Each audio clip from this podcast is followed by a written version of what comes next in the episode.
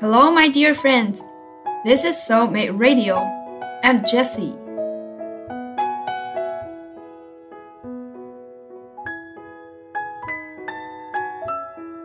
传说中的白色情人节又要到了，花式虐狗的项目又要推陈出新了。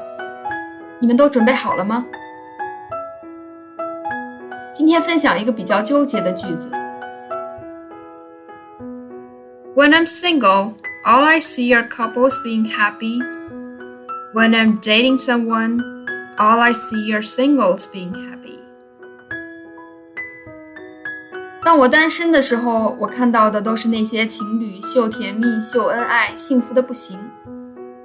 可当我恋爱的时候，我看到的又是那些单身汉过着潇洒自在、毫无牵绊的日子。觉得他们开心的要死，这种心理每个人都有吧？ 总是觉得别人拥有的东西更好，别人的生活更好。总的来说，可以总结成这么一句话：The grass is always greener on the other side of the fence。篱笆那边的草总是看起来更绿一些。其实很多时候，你羡慕别人的生活，无意间聊天得知。他还非常羡慕你的生活呢。人总是把关注点放在自己没有的东西上面，一旦真正拥有了，也觉得无非如此。我们为什么不好好享受自己目前的状态，总是用一双羡慕、嫉妒、恨的眼睛看着别人呢？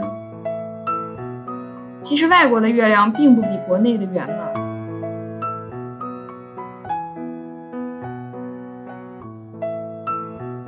欢迎大家关注我的微信公众号 Soulmate English. That's all for today. See you next time.